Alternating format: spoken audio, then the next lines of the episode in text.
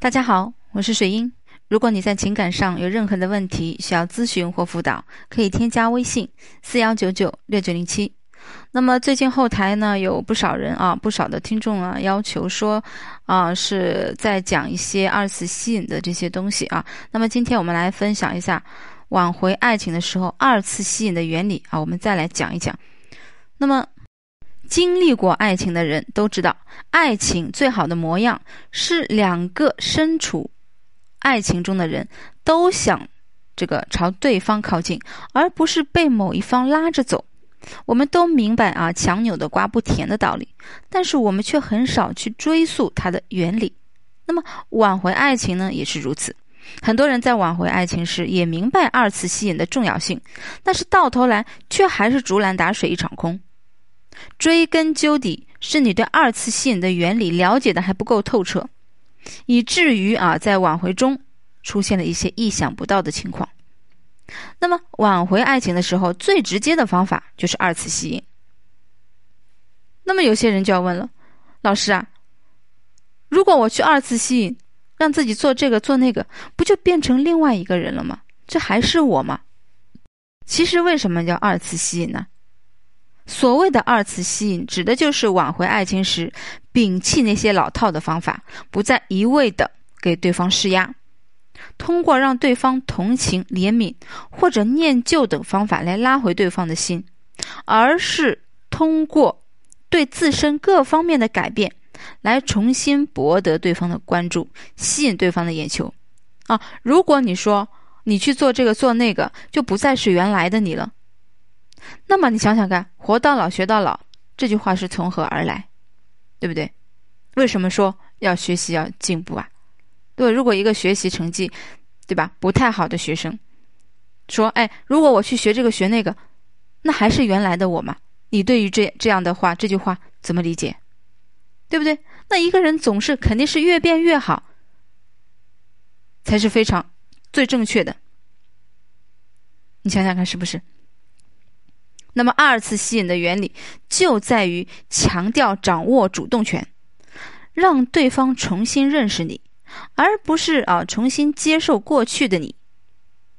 很多不懂二次吸引的人，在挽回的时候都给对方施压，往往二次吸引强调的是减压，然后用一些技巧去让对方渴望跟你在一起。既然是二次吸引，那么首先需要时间来沉淀。啊，不仅是给自己和对方缓冲的时间，同时也是让你有更多充裕的时间来改造自己，以达到二次吸引的目的。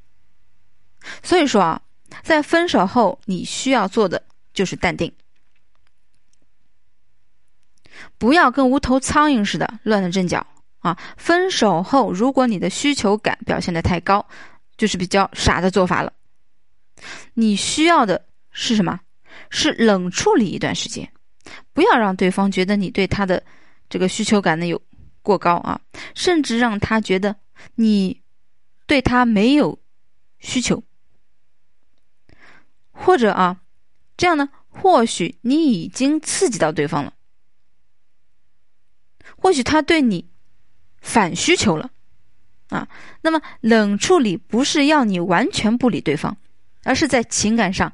情绪上冷处理，这样对方可能不会有太大压力，更是你提升后啊为联系对方做充足的准备。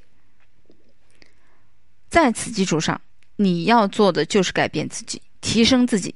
二次吸引的关键就在于，经过一段时间的冷处理之后，给对方呈现的啊是一个崭新的，对对方来说。足够有魅力的自己，就跟打架一样，是有自身实力啊，只有自身实力足够的强大了，才能真正的占据主动权。那么二次吸引最关键的一步是什么？啊，就是掌握好方向，把握节奏。在挽回爱情上，你可能啊刻意的做了很多事情，但是你需要让对方觉得这些都是。恰好的偶然，并不是你有意而为之的。例如说，你有意无意的通过各种手段让对方得知你的近况，也就是你近期的改变，时机成熟之际啊，制造个偶然的相遇等等。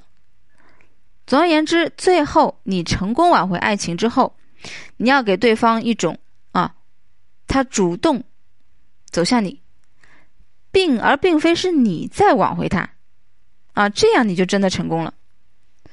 今后感情生活中的主动权就成功的被你掌握在手中了啊！当然，你掌握到这个主动权以后，并不是说回到以前啊，你主动了你就去啊，在这个肆意的发泄自己的情绪啊，对他这个呃各种各样的啊淡漠呀，或者是这个又爆情绪啊，或者是有气都撒在他身上啊，绝对不能是这样啊！这样不是主动权。